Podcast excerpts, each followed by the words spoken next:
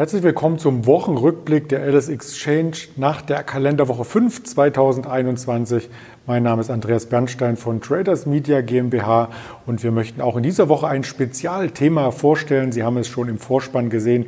Wir möchten auf einige Aktien eingehen, die sehr starke Bewegungen gezeigt haben und die wir hier etwas näher ergründen möchten, denn das kommt manchmal in den Marktgesprächen am Morgen wegen des Formats natürlich zu kurz. Deswegen gibt es das Format zum Wochenausklang. Und zum Wochenausklang schauen wir traditionell natürlich auch immer auf die Indizes. Was hat sich in dieser Woche ereignet? Ereignet und da haben wir eine rote durchgehende Woche gesehen, wobei sich das auch noch einmal zur Endaufzeichnung quasi vor dem letzten Handelstag nochmal ändern könnte, denn die amerikanischen Märkte sind heute am Donnerstag sehr, sehr stark gewesen. Das Bruttoinlandsprodukt kam stärker daher, als man ursprünglich gedacht hat. Und so schieben sich alle drei US-Indizes, der Dow Jones, der Nasdaq, der S&P 500, nach oben über den DAX, der aktuell noch leicht im Minus in dieser Woche ist. Aber das haben wir auch schon mal ein bisschen schlimmer gesehen. Vielleicht noch ein wenig in Eigenwerbung, ein Satz von uns aus der Traders-Redaktion, weil immer wieder die Nachfrage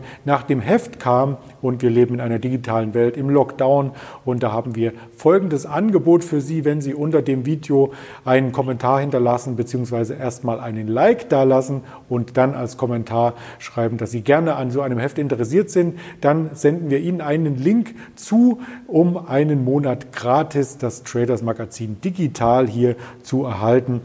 Also das ist doch eine runde Sache und dann kommt man sicherlich auch auf ein, zwei weitere Ideen, um am Markt entsprechend mit ähm, Profit vielleicht aus dem Handel zu gehen. Das ist doch für alle wünschenswert und es ist natürlich auch immer wünschenswert, wenn wir noch einmal ein Resümee ziehen zu der letzten Sendung, um nicht einfach ein Thema abzuhaken und zum nächsten überzugehen, sondern die Verbindung zu erhalten. Und da schauen wir gerne noch einmal zum Wochenrückblick aus der KW4, wo wir über Lithium-Aktien gesprochen haben und da habe ich natürlich auch als Rückblick den Henry nochmal vors Mikrofon zitiert, der auch an diesem Wochenende äh, für Sie da ist. In diesem Sinne erst einmal guten Abend, Henry. Hi Andreas, ich grüße dich. Ja, ich habe es schon angedeutet. Wir wollen mit dir zusammen auf das blicken, was wir zusammen vor einer Woche besprochen hatten. Und das waren die Lithium-Aktien. Ganz kurz zum Eingang. Da waren nämlich zwei Werte, die durchaus hochspekulativ waren. Auch darauf hattest du hingewiesen. Wie haben die sich denn in dieser Woche entwickelt? Ja, wir haben uns letzte Woche Millennium Lithium angeguckt und auch andere Lithium-Aktien, aber die waren natürlich ganz vorne mit dabei, der Highflyer der letzten Wochen. Wir haben da so ein bisschen das Projekt, was jetzt ansteht, beleuchtet wir haben beide Seiten der Medaillen ebenfalls so ein bisschen unter die Lupe genommen, die positiven Aspekte, so auch wie die Fragezeichen, die hinter diesem Großprojekt stehen, mit doch recht niedrigen Förderquoten im Vergleich zum Gesamtjahresoutput der gesamten Welt und dem Bedarf so gesehen. Und als wir letzte Woche gesprochen haben, standen wir hier noch bei 3,16 Euro. Mittlerweile haben wir uns bei einem Niveau von fast 30 Prozent niedriger eingefunden. 2,30 Euro steht auf dem Kurszettel. Und man sieht, dass hier Anleger so gesehen Gewinne mitnehmen und vielleicht auch etwas skeptisch beäugen, was da so, was da so stattfindet, so gesehen. Dasselbe gilt auch für den zweiten Wert Clean Power Capital, oder? Ja, korrekt. Ähm, also Clean Power Capital haben wir ebenfalls von beiden Seiten versucht zu beleuchten. Wir haben da in den Kommentaren noch drüber gesprochen. Da meinte einer, ähm, der, der Kommentargeber, dass wir doch ein bisschen mehr auf die negativen Aspekte dieses Unternehmens äh, eingehen sollen. Wir als Plattformbetreiber sind da natürlich neutral. Wir versuchen hier nur Informationen zu geben und so gesehen wirklich äh, objektiv die vorliegenden Sachverhalte darzustellen. Dennoch, Clean Power Capital stellt sich ähnlich dar, die Situation wie bei Millennial Lithium. Wir haben letzte Woche gesprochen, da waren es 2,10 Euro, mittlerweile stehen 1,60 Euro auf dem Kurszettel diese ganze Entwicklung ging doch etwas zu schnell und Anleger nehmen da Gewinne mit. Aktuell gibt es da auch teilweise kleine Stop-Loss-Wellen. Man sieht starke Kursabfälle, die dann wieder scheibchenweise hochgekauft werden. Aktuell diese beiden Werte eher auf der Verliererseite unterwegs. Und du hast es ja bereits äh, erwähnt, auf die Kommentare gehen wir natürlich auch immer in den Schalten entsprechend ein. Und diese Kommentare können Sie auf den Social-Media-Plattformen hier entsprechend abgeben, also bei YouTube, ähm, Twitter, Facebook, Instagram und natürlich den Hörvarianten. Nun, da gibt es wenig Kommentare, aber man kann nochmal das ganze Revue passieren lassen. Und Revue passieren lassen muss man auch einmal die ganze GameStop-Story und die hast du uns in Kurzform einmal aufbereitet. Ja, ich bin ein bisschen aufgeregt vor der heutigen Sendung, weil ganz ehrlich, wir haben ja angefangen mit diesem Kommentarthema und das genau eine Woche, bevor dieses GameStop-Thema so breit ausgerollt wird. Das wird heute definitiv eine Gratwanderung. Ich möchte objektiv bleiben und äh, sehe mich dennoch mit der, mit der Flut der Kommentare jetzt schon konfrontiert. Deswegen verzeiht es mir, wenn ich vielleicht hier dem einen oder anderen auf den Schlips trete, nicht eurer Meinung bin oder Dinge beleuchte oder nicht beleuchtet, über die ihr gerne reden wolltet oder eben nicht. Kurzform, ihr kennt wahrscheinlich alle die Story, GameStop mutiert zum absoluten äh, Unikum, so gesehen, der, der letzten Börsenjahre. Also wir haben hier ein Unternehmen, das de facto in Läden Spiele verkauft hat, ein, ein sterbender Markt so gesehen, der von Shortsellern, von großen Hedgefonds da so gesehen attackiert worden ist. Man hat gesagt, dieses Unternehmen überlebt so gesehen die zukünftigen äh, Entwicklungen nicht, diese ganze Umwälzung von Hardware auf Software. Das heißt, es gab da hohe Leerverkaufsquoten. Jetzt gibt es in Amerika natürlich sehr viele, man sagt Kleinanleger. Mittlerweile ist diese Summe der Kleinanleger aber so groß gewachsen, dass man damit horrende Summen an Geld bewegt. Und die tauschen sich so gesehen in diesem Reddit-Forum aus unter Wall Street Bets und haben so gesehen gesagt, okay, was da bei der GameStop passiert oder generell was an diesen Märkten passiert, diese Leerverkaufsquoten über 100 Prozent oder generell das Unternehmen in den, in den Abgrund gerissen werden da, vermeintlich, das ist was gesagt wird, das ist nicht meine Meinung, ähm, das ist nicht okay so. Und so hat man sich so gesehen da so ein bisschen abgestimmt, so gesehen und abgestimmte Verkäufe äh, gestartet, um diese GameStop-Aktie so gesehen von ihren Tiefen nach oben zu hieven. Vorne voran läuft jemand, der hat 50.000 Optionen auf GameStop äh, gekauft und liegt damit mittlerweile mehrere Millionen Beträge vorne. Er ist so zum Sinnbild mutiert dessen, dass man diese Aktie einfach kauft und hält, ähnlich wie beim Bitcoin damals, diese, diese Hodel-Mentalität kommt hier wieder durch. Ich finde es an sich persönlich gesagt eine, eine tolle Sache, aber wir kommen später dazu. Das ist erstmal die Kurzform der Geschichte und jetzt wieder zu dir. Ja, ich habe in der Zwischenzeit ein paar Charts aufbereitet und habe vernommen, New York, also das ist quasi ähm, der Haupthandelsplatz für die Aktie und deswegen schauen wir uns als erstes Chartbild von GameStop natürlich auch die Dollarnotierung an und die weist nicht nur eine riesen Kostlücke auf, sondern auch grandiose Ausschläge. Ja, leider ist die LSX noch nicht der größte Börsenplatz dieser Welt, aber wir arbeiten daran. Nein, Spaß beiseite. Also New York ist einfach das maßgebende äh, Instrument für den Aktienhandel weltweit noch. Die größten Werte werden da gehandelt und so auch GameStop. Wir sehen hier die Volumina, die schießen in die Höhe und auch die Aktienkurse. Also wir haben da vor einem Jahr noch ungefähr bei Kursen um die 4 Euro notiert. Es ist mittlerweile 400 400 US-Dollar schwer, dieses Unternehmen so gesehen äh, pro, pro Aktie. Und ähm, dementsprechend werden hier Kurslimite äh, ausgelassen, hier werden Gaps gerissen, hier kommst du Limit Up, Limit Downs, Volatilitätsunterbrechungen, das ganze Paket. Also es ist ein ein wirklich spannender Handel, der hier stattfindet und du merkst es, ich, ich bin enthusiastisch, weil das sind einfach tolle Börsenzeiten und ich bin froh, dass ich dabei bin. Ja, du bist ja auch noch jung und kannst noch viele von diesen Börsenzeiten äh, miterleben. Ich werde nachher vielleicht kurz aus dem Nähkästchen plaudern, was ich da schon erlebt habe, aber lass uns erst noch einmal bei GameStop bleiben und beim Thema ähm, Handelsaussetzung und Unternehmensbewertung vor allem. Ich habe hier den Intraday-Chart vom Donnerstag einmal nachvollzogen und da hat sich die Aktie ja verdoppelt, äh, halbiert, wieder verdoppelt verdoppelt und wieder halbiert, so ungefähr. Ähm, das ist doch kein normaler Aktienverlauf als herkömmlicher Aktionär, den man von Standardwerten kennt, oder? Ja, es ist so ein bisschen so ein Jojo-Effekt, oder? Es geht rauf, runter, verdoppelt sich, halbiert sich, wie du schon gesagt hast. Aber was ist schon ein normaler Aktienverlauf heutzutage? Also ganz ehrlich, wir reden hier von freien Märkten. Eine Aktie kann sich frei bewegen und es ist eben ein Kräftemessen. Es ist ein Kräftemessen, dass, dass hier äh, Abgabedruck auf starken Kaufdruck äh, trifft. Und das in einer doch echt marktengen, teilweise sehr illiquiden Aktie, das führt halt zu diesen starken Kursschwankungen. Und äh, ja, die, die spiegeln sich halt auch im Chartbild Intraday ab. Also wir haben hier Bewegungen, auch die Market Cap schwankt hier in Dimensionen, was man so, so gesehen nur, sonst nur von den, von den Schwergewichten kennt, dass eine Tesla mal ein, zwei Milliarden oder mehr am Tag schwankt oder selbst mal zehn Milliarden, okay. Aber ein Unternehmen, das aktuell erst diese einstelligen Milliardenbeträge, beziehungsweise mittlerweile 25, dann so gesehen 12 Milliarden, 50 Prozent schwankt oder ähnliches. Das ist halt das Unikum, was hier so gesehen sich gerade abzeichnet.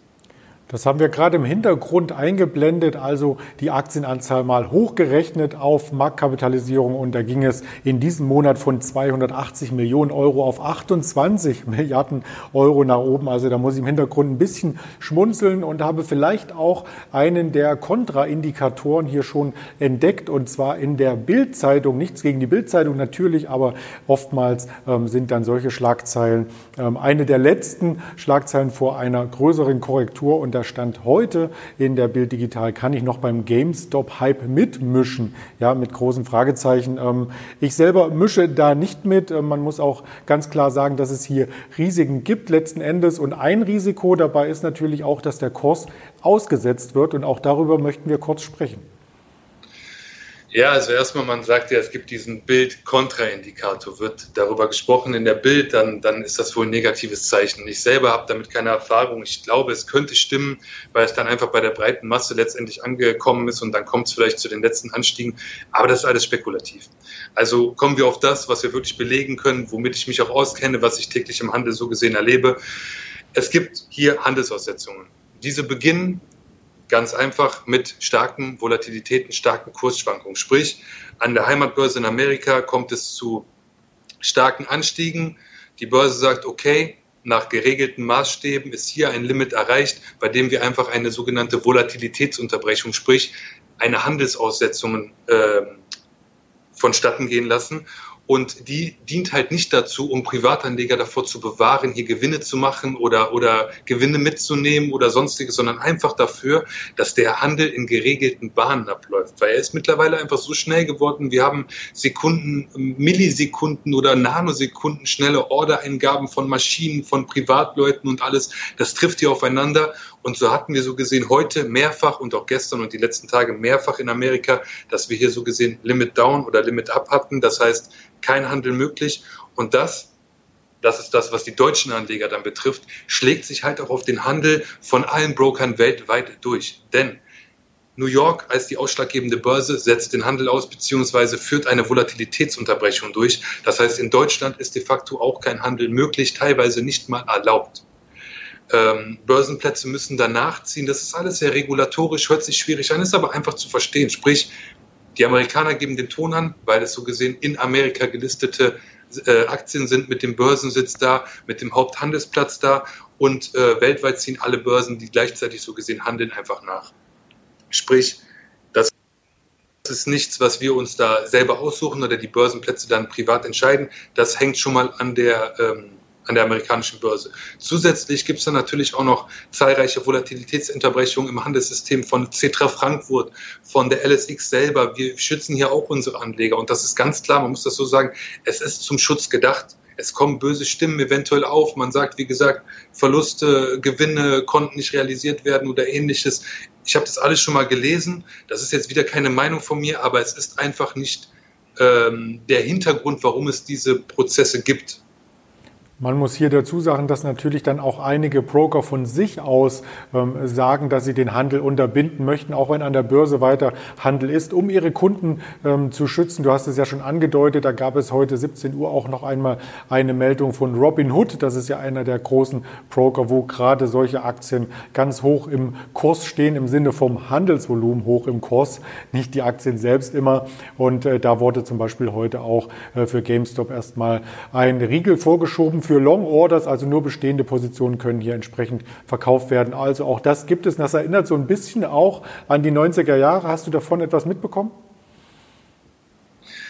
Ja, um nochmal kurz bei Robin Hood zu bleiben. Ich bin da jetzt nicht der Experte. Ich stecke nicht da drin. Ich arbeite nicht bei diesem Unternehmen oder keine Informationen. Aber mein Gedanke ist, warum werden da Käufe begrenzt? Meine, meine Idee ganz privat ist eigentlich, Vermutlich liegt es damit zusammen, dass einfach dieses ganze Chaos, was dahinter entstanden ist. Ich meine, man denkt, man kauft eine Aktie, man hat sie im Depot. Das ist ja de facto auch so. Aber das dahinterliegende System, warum es ja zum Beispiel jetzt auch Kryptowährungen gibt, die das alles irgendwie umgehen wollen, das dahinterliegende System bei Aktien ist ja so, ich kaufe eine Aktie, sie wird von dem einen Bankhaus oder von dem einen Besitzer der Aktie an mich über, überliefert äh, so gesehen.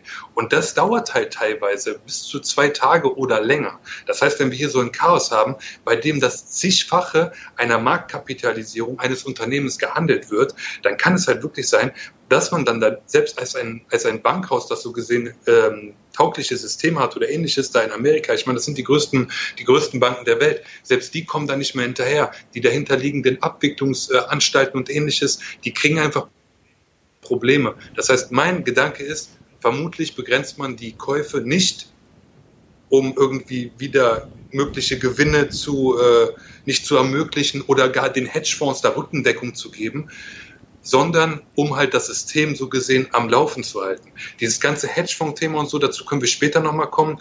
Ich äh, bin da der Meinung, da gibt es auch wieder zwei Seiten der Medaillen, aber grundsätzlich, man sollte immer dieses System dahinter verstehen und sich aufgrund dessen dann eine eigene Meinung bilden und halt nicht blind sagen, es ist so, ich, ich weiß, wie es geht, weil de facto man weiß es nicht. Das ganze Finanzsystem ist sehr, sehr, sehr, sehr komplex geworden und dahinter zu steigen, das, das liegt so gesehen noch nicht mal in den, in den äh, Möglichkeiten der hellsten Köpfe der Welt so gesehen, weil es einfach viele Systeme sind, die ineinander greifen und da alles zu verstehen und alle äh, Abläufe zu kennen, das ist da fast nicht mehr möglich. Wir können uns ja darauf einigen, Schutz des Systems an sich und natürlich auch Schutz der Anleger letzten Endes, ähm, denn es bringt ja keinem ähm, Broker etwas, wenn die Anleger, die hier mit ihren Konten spekulieren, das gesamte Geld äh, verlieren, denn dann können sie am nächsten Tag nicht mehr spekulieren und der Broker hat auch keinen Umsatz mehr. Wenn ich mich etwas zurückerinnere, vielleicht war der Sprung auch für dich zu groß zum neuen Markt in die 90er zurück. Fangen wir mit dem kleinen Sprung an, zehn Jahre zurück. 2010 Volkswagen, der teuerste Autokonzern der Welt, 300 Milliarden wert. Vor dem Hintergrund, dass jetzt Tesla 800 Milliarden wert ist, sicherlich ein Schnäppchen, aber für damalige Verhältnisse war das schon Wahnsinn. Die Aktie von 150 Euro auf ungefähr 1000 emporgeschnellt. Und auch da gab es das, dass man bei den meisten Brokern, insbesondere im Zertifikate- und CFD-Bereich, keine Long Orders mehr eingehen konnte, sondern nur noch bestehende Positionen verkaufen. Der Sprung war nicht so groß zum neuen Markt. Ich fand einfach das andere Thema ganz ehrlich viel interessanter, weil der neue Markt ist mittlerweile 20 Jahre her.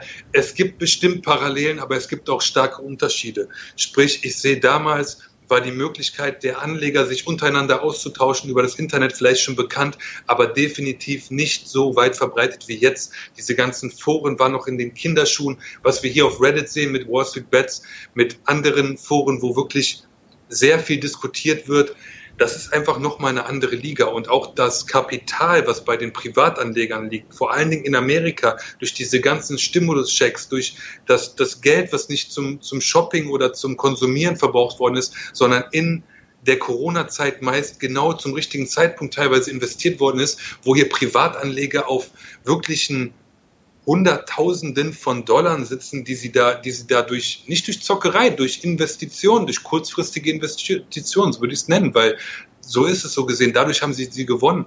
Ähm, gemacht haben, ist einfach ein ganz anderes. Und ich finde das eine gute Entwicklung. Also diese ganze Aktienkultur, die kommt ja gerade endlich wieder wirklich in Mode.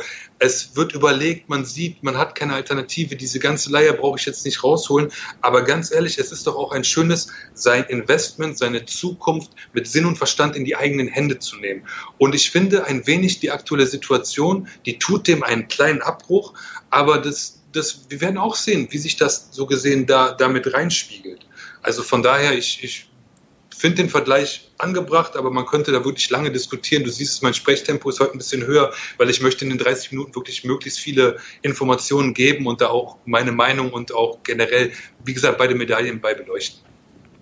Das äh, würde ich auch gerne tun. Deswegen habe ich hierzu auch noch etwas ausgegraben. Und zwar Deutschlands größte Finanzcommunity. Wall Street Online listet ja auch zu ganz vielen Werten hier Diskussionen. Da ist die GameStop natürlich auch eng gefragt. Und wenn man da ein bisschen tiefer gräbt oder wie ich schon viele Jahre dabei ist, dann weiß man, dass auch bestimmte Aktien weiter besprochen werden, die im Grunde genommen ähm, ihre besten Zeiten hinter sich haben. Und als Beispiel habe ich hier jetzt mal mitgebracht aus diesem größten deutschen Aktienforum die Eurogas International und die Eurogas hatte die besten Zeiten vor dem Jahr 2010, also auch schon zehn Jahre her, seitdem im unteren Penny-Stock-Bereich, also ein, zwei Cent oder auch niedriger, nichts passiert, auch nichts an Umsätzen und jüngst sieht man hier, dass auch der äh, Kurs oder die Platzierung OTC Nasdaq wieder anspringt und dass dennoch, weil kein Handel mehr ist, hier die Beiträge fast schon explodieren. Also seit dem Jahr 2011 gibt es über 60.000 Beiträge zu diesem Wert und allein heute über 1000 Aufrufe. Also da wird so ziemlich jeder Wert noch einmal zurückgeholt in den Fokus. Ja, also Eurogas ist ein zweischneidiges Schwert. Ich bin nicht im Thema drin, ich weiß nicht mal, was die Geschichte dahinter ist. Ich sehe einfach nur ein Penny Stock, wo so gesehen wirklich nichts dahinter steht. So sieht es für mich aus, weil er springt hier von irgendwie zwei Zehntel Cent auf neun Zehntel Cent, 400 Prozent Gewinn. Das sieht hier drastisch aus, aber solche Sachverhalte können halt auch zustande kommen durch wirklich außerbörsliche Umsätze in Amerika, wo Kleinstvolumina gehandelt werden und äh, das ist natürlich toll, dass das jetzt im Wall Street Online Forum so, so diskutiert wird, aber das würde ich nicht vergleichen mit dem, was jetzt aktuell wirklich bei der GameStop oder ähnlichem vonstatten geht. Das ist nochmal, das ist nochmal ein Thema für sich so gesehen. Das sind diese, es ist ja fast, es ist eine Karteileiche, kann man das sagen? Also ich stecke gar nicht im Thema drin, aber so wirkt es auf mich, wenn ich so nur die, die Daten von außen so gesehen gerade sehe.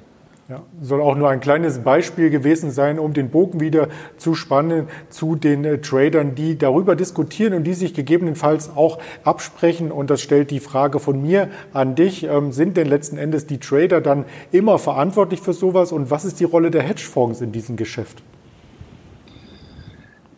Ich möchte nochmal sagen, wirklich, also es, wir leben halt in, einem, in einer Welt, Gott sei Dank, in der wir ein freies Finanzsystem haben, in dem jemand sagen kann, ich finde eine Aktie toll in einem Forum und äh, sagen, er persönlich kauft sie. Also es ist ein freier Meinungsaustausch. Das ist ja keine Verzerrung des Marktes hier oder ähnliches, weil wer sagte nicht, dass diese, diese Jungs oder diese, diese Investoren in diesen äh, Reddit-Foren, die sich dann da nur untereinander austauschen, nicht alle eine Idee davon haben, wie GameStop in zehn Jahren vielleicht sein Modell in, in Software umgewandelt hat und mit dem Kapital, dass sie dann über eine stattgefundene Kapitalerhöhung aus dem erhöhten Aktienkurs zum Beispiel dann wirklich dann eine Revolution im Softwaremarkt auslösen oder, oder ähnliches. Also ich sehe da nicht die, die, so gesehen, die Trader in der Verantwortung, sondern ich sehe da den freien Markt in der Verantwortung, weil es gibt Abgabedruck durch Hedgefonds, es gibt, die sind schon short, es gibt Kaufdruck durch, durch Privatinvestoren. Es gibt sicherlich auch Leute, die sagen, ha, ich, ich sehe doch, was hier passiert, das ist doch nur eine Blase, sagen sie, und, und dann geben die vielleicht auch. Also es gibt ja hier wirklich so viele Parteien, die mitspielen, spielen, dass man das eigentlich gar nicht so gesehen auf, auf eine Karte bringen kann. Deswegen, ich persönlich würde das so nicht unterschreiben. Der, der freie Markt ist der freie Markt und das sehen wir hier. Aber auf die Rolle der Hedgefonds äh, würde ich gern noch ein, zwei Sätze verwenden, denn die sind ja hier ähm, teilweise quersubventioniert worden, weil eine Schieflage durch diese Trading-Aktivitäten erzeugt wurde. Ich möchte mal ein Beispiel nennen. Da habe ich vorhin noch mit dem Kai drüber geredet. Der hat mich daran erinnert, es gab ja damals diese Geschichte in der Russland-Krise, als Long-Term Capital, Capital, das war halt auch ein Hedgefonds, so in Schieflage geraten ist, dass er so gesehen aufgelöst werden musste und die dahinterstehenden Banken, die diesem Hedgefonds halt Geld geliehen hatten, um das zu tun, was er tut, dafür haben sie Renditen bekommen, ähm, mussten so gesehen mehr noch nachzahlen, als dieser ganze, ganze Hedgefonds wert war. Das heißt, das ist so der, das Problem, was am Horizont ein wenig, ein wenig glimmt, sage ich mal, also was so durch die, durch die Medien geht. Ich persönlich denke, dass die Rolle der Hedgefonds eigentlich eine, man, man kann es positiv und negativ sehen. Also negativ ist meines Erachtens der Aspekt, dass ähm, regelmäßig halt Informationen rausgebracht werden und dann das kombiniert wird mit einer eingegangenen Position. Weil das ist halt Insofern könnte da ein Interessenkonflikt bestehen.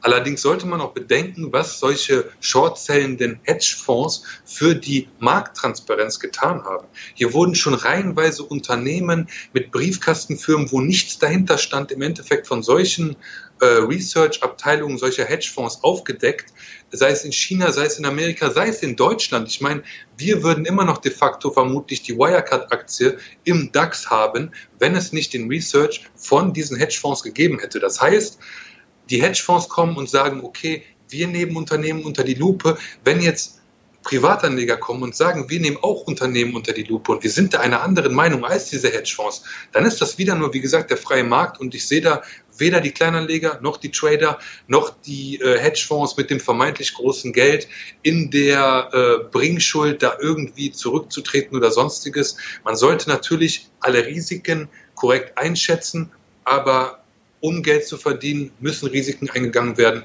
und das tun hier alle Parteien.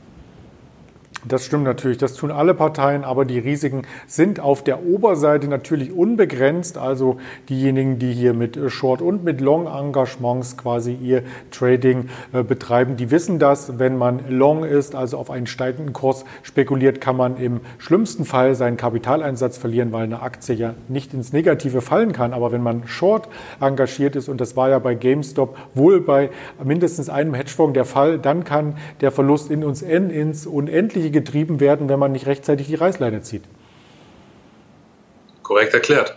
Also, wie du schon gesagt hast, wenn man short ist, ist das meistens eine Position, die für mein Verständnis und für mein Gefühl immer ein höheres Risiko birgt, wenn man sich nicht ein klares äh, Niveau so gesehen vor Augen führt, bei dem man wieder sagt, okay, hier ziehe ich auch wieder die Reißleine. Das ist natürlich für seinen Hedgefonds, der damit riesigen Geldsummen ähm, handelt, viel schwerer als für einen Privatinvestor, der einfach sagen kann, okay, ich habe einen Stop-Loss oder ich kaufe hier ein, äh, ein Knockout-Zertifikat, das einfach bei einem bestimmten Niveau ausnockt und dann bin ich raus aus der Nummer und schaue mir das von außen an. Dementsprechend ja, das Risiko für die Hedgefonds ist unbegrenzt und das ist ja auch dieser Rattenschwanz, den ich eben angeführt habe, der damals in der Russland-Krise mit Long-Term Capital ganze Banken gestürzt hat. Und äh, ja, wie gesagt, es, es kann zu Problemen führen, aber ich, ich bin da kein Prophet und ich denke, das sind wir alle nicht. Deswegen lass uns schauen, was da noch passiert. Das ist einfach nur interessant. Interessant ist es auf alle Fälle und die Hedgefondsbranche profitiert insgesamt von steigenden Einnahmen oder Geldern, die verwaltet werden. Die müssen natürlich auch in entsprechenden Werten angelegt werden und auch dazu haben wir eine entsprechende Übersicht hier vorbereitet von Statista ist diese Grafik, die bis zum dritten Quartal 2020 immerhin reicht, aber da sieht man, dass das verwaltete Vermögen in Milliarden US-Dollar schon bei 3.380 ist, also drei Billionen, 3,3 Billionen werden von Hedgefonds Hedgefonds weltweit verwaltet. Und ähm, wenn das noch mit Hebel quasi im Kapitalmarkt ähm, von A nach B geschichtet wird, dann ist das ein mächtiges Volumen, richtig? Definitiv. Also wir sehen hier die Anstiege, es hat sich, das Volumen hat sich fast versechzehnfacht oder ähnliches. Und ähm, das, das sind enorme Gelder, die hier verwaltet werden müssen. Und dass man da nicht nur in eine Richtung spekuliert, sondern auch Leute dabei sind, die sagen, okay, wir gehen hier beide Seiten ein oder ähnliches, das erklärt sich davon ganz alleine. Das heißt, diese Branche ist riesig, in dieser Branche wird Geld verdient, in dieser Branche wird aber auch Geld für Privatpersonen verdient, weil es verwaltet wird und sinnvoll investiert wird. Also ich, ich finde, die Branche hat eine Daseinsberechtigung. Es ist natürlich ein, es ist halt eine Meinung, wie man da mit Shortsidern umgeht oder wie man darüber denkt. Aber de facto, man sieht, die Branche war eine Boombranche. Vielleicht wird es jetzt erstmal etwas absinken mit den Verlusten, auf denen sie jetzt sitzen.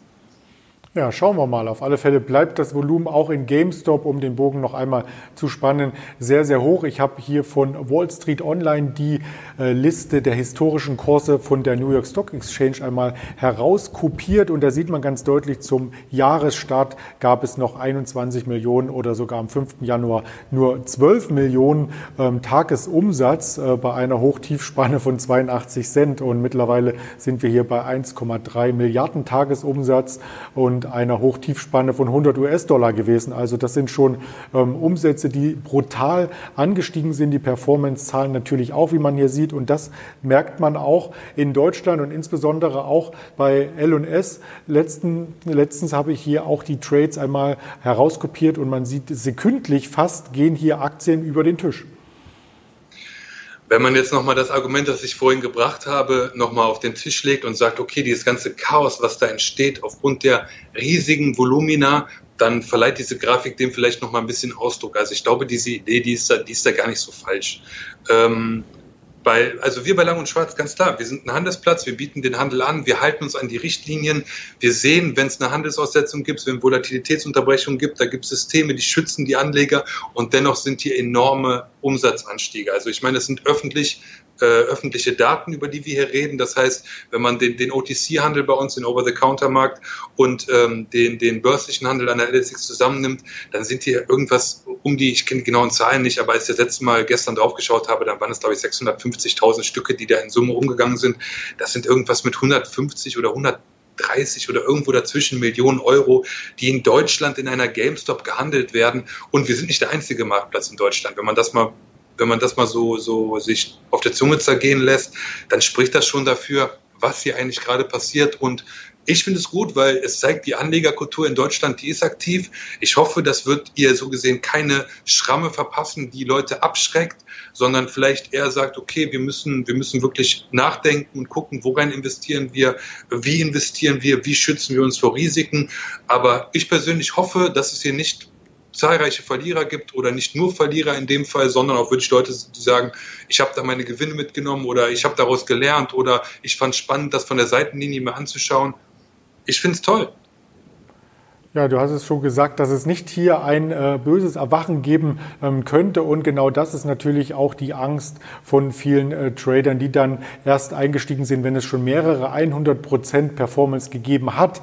Und wenn man den Bogen zurückspannt zu der einen Mor vormorgen, vorbörslichen Morgensendung, so wollte ich sagen, ähm, wo wir nicht nur GameStop mit analysiert hatten, sondern auch die BlackBerry und jetzt auf die BlackBerry noch einmal zurückschaut, so gab es durchaus eine kalte Dusche und das droht natürlich nach solchen Kursverläufen auch immer wieder solchen Aktien. Das möchten wir uns auch noch einmal mit anschauen.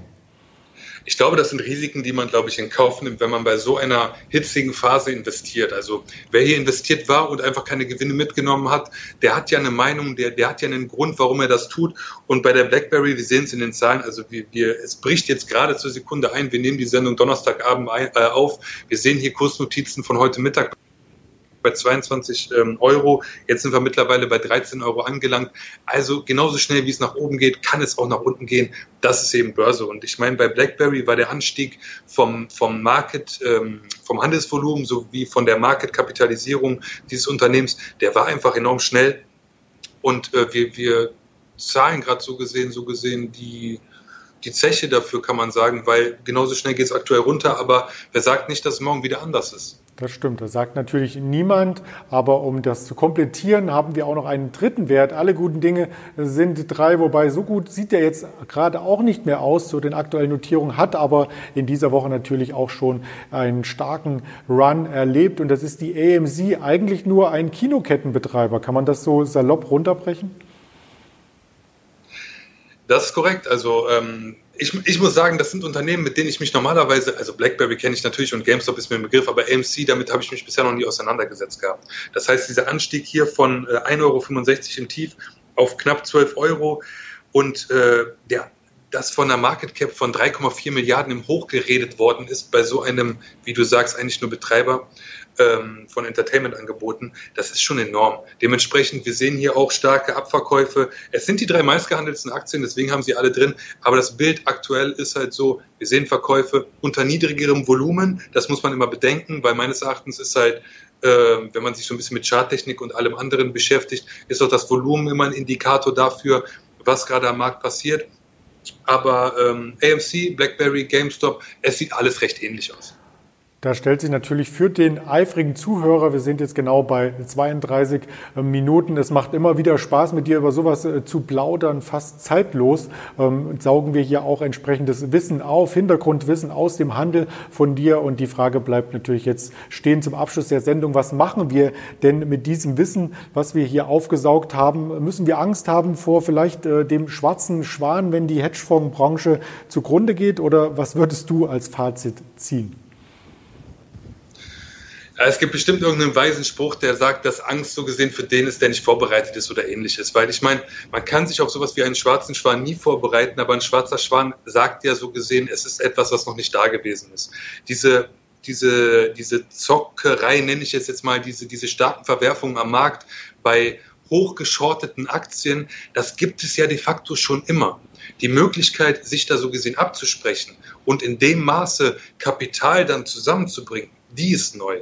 Das heißt aber nicht, dass das jetzt aus dem Nichts kommt, sondern es ist eine Entwicklung, die haben wir über die letzte Woche hinweg, über die letzten teilweise Monate, ich meine, es wird schon länger in diesem Reddit-Forum diskutiert, halt kommen sehen und wir hatten das auch schon bei anderen Unternehmen. Das heißt, meiner Meinung nach, die Gefahr eines schwarzen Schwans, die ist jetzt so gesehen immer irgendwie gegeben, weil etwas passieren kann, was man nicht kommen sieht. Aber wenn man sich das aktuell anguckt, dann ist das schon eine sehr heiße Marktphase und das ist etwas, wie gesagt, was in der Form eins zu eins noch nicht da war. Das heißt, es würde die Bedingung eines schwarzen Schwans eigentlich erfüllen.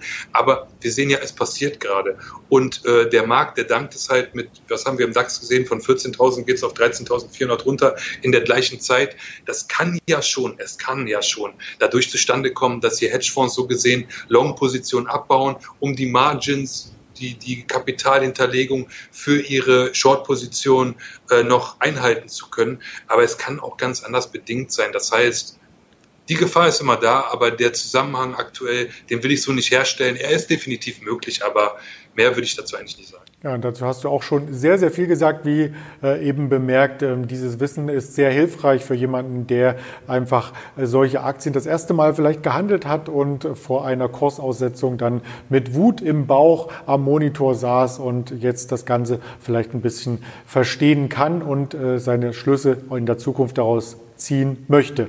Und das Ganze kann man hier entsprechend ja auch noch einmal nachvollziehen, nicht nur als Hörvariante, wie eingangs gesagt, auf Spotify, Deezer und Apple Podcasts, sondern auf YouTube, Twitter, Instagram und Facebook. Und wer hier auch noch ein Digital-Abo haben möchte von Traders Magazine, der sei herzlich eingeladen, dies hier kundzutun. Und wir werden dann entsprechend den Link freigeben. Soweit von mir meine ganzen Fragen, die beantwortet wurden. Und du hast jetzt natürlich auch Feierabend und bald ein schönes Wochenende, oder, Henry? Ja, also ein bisschen geht es jetzt noch weiter. Wir haben ja noch nicht ganz Handelsende. Es ist noch vor 23 Uhr. Das heißt, wir machen noch ein bisschen weiter. Und nächste Woche begrüßt euch der Fight. Ich lade nochmal gerne dazu ein, diskutiert mit uns in den Kommentaren.